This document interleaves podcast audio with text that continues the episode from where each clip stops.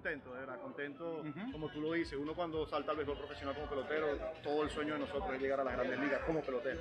Lamentablemente, pues yo no, yo no, yo no conseguí ese sueño, pero inicié una carrera de técnico eh, que gracias a Dios pues eh, se me han abierto las puertas y, y mira, estoy aquí eh, con esta gran oportunidad de convertirme en un manager de grandes ligas, eh, este, contento y un reto que lo, que lo asumo con mucha humildad.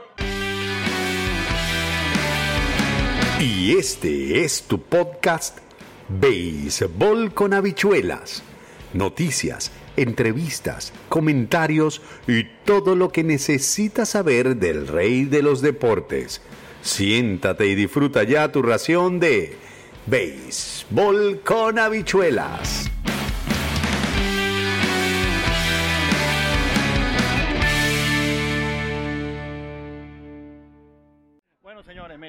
Yo que me iba a imaginar, este, este, este, este, este periodista que está aquí, que se iba a imaginar, este joven que yo lo vi en el 95, creo que fue, ¿no? 94, 96, con los tiburones de La Guaira, yo puedo decir que soy amigo de un manager de Grandes Ligas.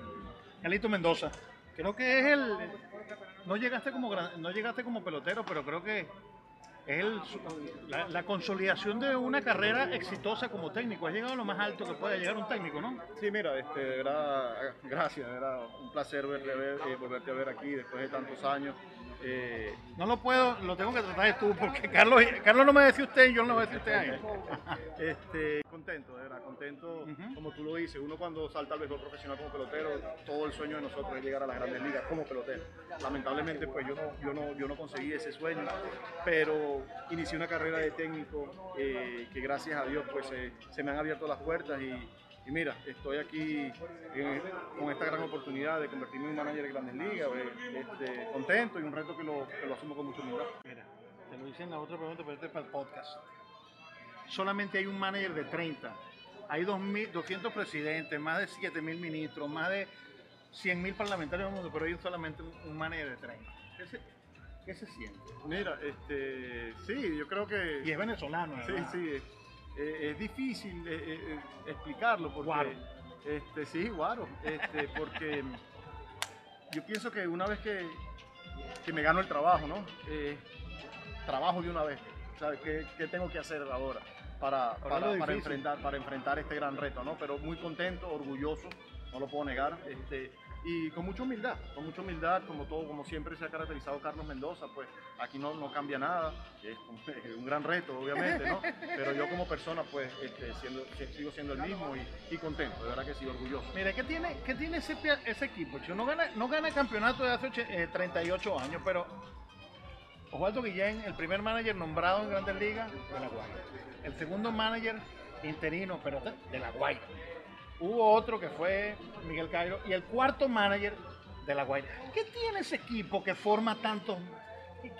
¿Qué, se aprende en La Guaira? ¿Por qué La Guaira es así? ¿Por qué, por qué los tiburones, además de la qué? bueno, mira, tú nombraste a Osvaldo Guillén, nombraste a Alfredo Pedrique, ¿verdad? Este, y- y Carlos Mendoza. Yo creo que aquí hay el, el, el- el- el- factor es el señor que en paz descanse, Pedro Padrón Panza. Sí, ¿verdad? Que nos, que nos firmó a todos nosotros y bueno, mira, vio no solamente el talento que nosotros podíamos dar en el terreno de juego, sino que también... pues, Perucho era único. eh, sí, no, de Pero verdad Yo, que yo sí. creo que no hay, no hay otro como Perucho. Yo creo que sí fue un, fue un revolucionario en, en buen sentido de la palabra, ¿no? Para mí un honor, un privilegio de verdad de que el señor Pedro Padrón Panza me haya dado esa oportunidad de, de, de- de jugar al béisbol profesional con los tiburones de la Guaira, obviamente. Pues, como tú dices, mira, ¿qué tiene ese equipo? No sé, sería el señor Padrón. Estoy muy contento, de verdad que me, me llena de la emoción porque es que Carlos y yo compartimos mucho y, Carlos ha sido un fajador, de verdad, verdad. Y de ese, Carlos Mendoza pelotero, de ese Carlos Mendoza joseador, de ese Carlos Mendoza trabajador, como decimos en Venezuela, échale bola. ¿Qué aplicas ahora como, como manager, como dirigente y qué le transmites a tus peloteros? Mira, eh, muchas, eh, tenemos muchas cosas en común, ¿no? Este, primero que nada, el respeto, El respeto con todas las personas que tú tienes en contacto, respeto al juego, respeto a tus compañeros, todo para mí eh, eh, eso es, es lo primordial. La humildad también, obviamente, pues es algo que me inculcaron mis padres desde, desde pequeño y que lo sigo llevando. Este, y es lo que es prácticamente la comunicación, obviamente, ser honesto. Eh, eh, va a ser, eh, y siempre ha sido algo muy importante, especialmente el pelotero.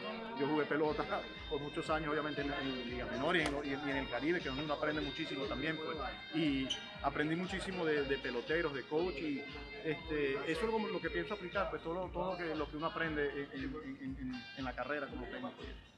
Dirigir en una mantequilla, porque dirigir en el Caribe es más difícil que dirigir, que dirigir porque tiene peloteros que no son que son prestados, que te lo mandan a parar esto y aquello, tiene rotas diferentes. Es diferente dirigir en el Yo Caribe no, que sé si, yo no sé si es mantequilla dirigir en Grandes Ligas. Este, obviamente son unos retos. eh, Bueno, estamos hablando metafóricamente, No, claro. no, claro, este, pero es completamente diferente. sí, eh, como tú dices, en la pelota de invierno se presentan obstáculos que jamás se van a presentar en la Grandes Ligas. Este, paran peloteros, pero uno se te va así de la noche a la mañana. Este, eh, pero la similitud es que hay que ganar todos los días. Y Nueva York, En Nueva York, pues ahí es. la ciudad, Sí, tengo seis años, gracias a Dios, pues, este, Bueno. y sé las expectativas de los fanáticos. Pues él está acostumbrado porque en Caracas éramos 12 periodistas que le caían por encima a los peloteros. Va a tener como 24 periodistas, ¿no? Así es, y como tú dices, pues, vengo de una organización como la de los Yankees, donde eh, el- el- la cobertura de los medios de comunicación es sumamente grande eh, y sabemos la importancia que es, pues que todos ustedes tienen un trabajo que hacer y nosotros tenemos que tener ese acceso para todos ustedes. Este fue tu podcast mejor con Habichuela, pero sigue porque ahora él ya no está one to one conmigo, sino que se vaya para el set con Carlos Mendoza, Ayaca, pan de jamón y pequeño. Mira, rapidito, ¿sabes que en las picaderas dominicanas ahora, ¿tú sabes lo que, tú- sabes lo que están poniendo ahora ahí? El tequeño. ¿Qui- ¿Quién se resiste un tequeño, Carlos? El podcast se llama Mejor con Habichuela con Carlos Mendoza. Seguimos. no solamente el dirigente, pues obviamente contar con un cuerpo de técnicos que nos van a ayudar, este, que estemos en la misma página con la oficina y la, la comunicación que va a ser sumamente importante con el pelotero, ¿verdad? Conocer eh, cómo se desenvuelve el pelotero no solamente dentro, sino fuera del terreno también, yo creo que va a ser muy importante y que, bueno, eh, saber, sa- saber las expectativas, un equipo de una organización donde de mucha tradición y, y- y que el fanático quiere ganar. Este, eh, pienso que tenemos que llevar el día a día, tenemos que prepararnos y comunicarnos bien con el pelotero. Carlos, eh, ¿qué trae un 15 de enero a Carlos Mendoza dirigiendo un equipo como los Mets a República Dominicana? Mira, es una fecha especial, una fecha especial para la organización, una fecha, eh, una fecha especial en el béisbol en general, porque hoy se cumple el sueño de muchos eh, de muchos peloteros, de muchos muchachos jóvenes, sus familiares, esfuerzos de toda la vida, pues y hoy pues este, llegan a concretar ese gran sueño de, de poder dar ese brinco al, al, al béisbol profesional con una organización en las grandes ligas. De verdad que es un día especial para todos nosotros en Latinoamérica y, y contentos pues de, de, de estas actividades. Carlos, eh, dos preguntas importantes. Primero, eh, la llegada de Luis Severino a los Mets de Nueva York. Y segundo, lo que sucedió con Ronnie Mauricio, que tú sabes que habían dicho que le habían recomendado que, que no jugara con, en la Lidón, pero jugó, lamentablemente se lesionó. Esa fue una de las noticias que salieron. Y otra noticia que salió, que eso sí nos sorprendió a todos, porque él mismo respondió, fue lo de la economía con él. ¿Qué, qué puede decirnos acerca de esas tres, de esas tres situaciones? Sí, mira, este, con la primera pregunta con respecto a Severino, eh, contento, contento de tenerlo con el equipo de los Mets de Nueva York. Obviamente lo conozco desde su desde sus comienzos con la organización de los Yankees, eh, ligas menores, en Grandes Ligas, toda su carrera, pues eh, obviamente sus dos primeros años en Grandes Ligas fueron excelentes. Eh, después las lesiones pues han sido parte de su carrera y, y bueno, nosotros estamos contando pues de que de tener al Severino sano, eh, que demuestre las condiciones y ser el pitcher que, que todos sabemos lo que él puede ser. De verdad que eh, estamos contando con él, es una gran adición y, y bueno, el trabajo pues es de, de mantenerlo sano, hacer todo lo posible que nosotros podamos hacer para mantenerlo sano, cosas que a veces se nos escapan de las manos, pero en este momento estamos muy contentos donde él está. Eh, físicamente y bueno, este, esperando que, que se reporten ya los entrenamientos y, y empezar a, a- trabajar. En el caso de Mauricio, pues obviamente es una situación lamentable, nadie quiere ver que eso le pase a un pelotero, especialmente de la categoría de Mauricio, un muchacho que todos sabemos cuál es el talento que él tiene, pero así es la pelota, cosas que pasan, ¿verdad? Este, ahora el trabajo de nosotros es pues apoyarlo, darle, dar, eh, mantenernos positivos con él, este, para que él pueda pues regresar al, al terreno de juego lo más pronto posible y pueda demostrar las cualidades. En relación a lo que, como, lo que nosotros pensemos si el- para jugar una pelota de invierno, mira, este, peloteros de ese nivel es muy poco lo que, lo, lo que una organización pueda, puede, puede, puede decirle al pelotero, puede aconsejarlo. Yo no estuve al tanto de esas conversaciones porque no era el manager todavía este, de los Mets. Eh, sí siempre estuve en contacto con él cuando él empezó a jugar. Obviamente yo crecí en la pelota de invierno este, en Venezuela.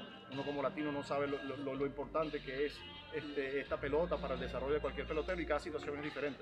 Eh, lamentablemente le pasó a Mauricio, pero es un pelotero joven con muchas condiciones y como te digo, pues deseándole una pronta recuperación y estamos aquí para apoyarlo. Carlos afronta un reto bastante grande como dirigente de los Mets de Nueva York, un equipo que se apostó bastante el año pasado con Mark Seixer, Justin Verlander, lo cambiaron, el equipo no tuvo esa buena temporada en tu opinión. Eh, mira, este, es un gran reto. De verdad que sí, como tú lo dices, eh, los la- de Nueva York es, un equipo con una fanatica- fanaticada exigente. Sabemos, pues yo tengo experiencia en esa ciudad ya por muchos años ya y no es nada nuevo para mí. Este, es un gran reto. Obviamente el año pasado las cosas no salieron, no salieron como, como estaban planeadas, no estoy al tanto de los detalles, pero estoy contento con el equipo que tenemos. Hay un gran núcleo de peloteros, especialmente de jugadores de posición, que, que, mira, no hace mucho ganaron 100 juegos también y, y la mayoría de ellos están ahí. Estamos contando de que un Marte vuelva a regresar, pueda, regresar sanamente. Estuvimos los últimos días viéndolo y así como él, pues hay un gran núcleo, como te digo. Y todavía estamos en ese proceso de, de- estructurar el equipo. Faltan todavía unas semanas para, para, para, para reportarnos en, el, en los sprint training y faltan este, varias semanas también para, para ese opening day. O sea que todavía no estamos, este, como se dice, estamos en ese proceso de seguir construyendo el equipo y, y de verdad contento y listo para, para ese gran reto.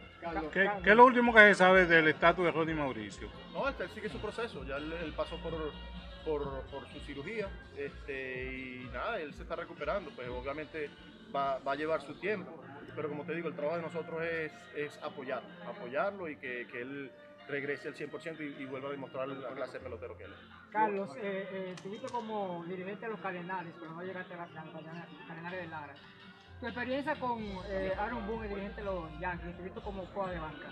Sí, mira, este, hablando de Cardenales de Lara, lamentablemente, eh, como en la pelota, eh, me quedé corto dos años, clasificamos, fuimos al round robin y no se dieron las cosas, pero una gran experiencia, una gran organiza- organización, de verdad que sí. Este, eh, mucho aprendizaje, eh, como toda la pelota de invierno, ¿no?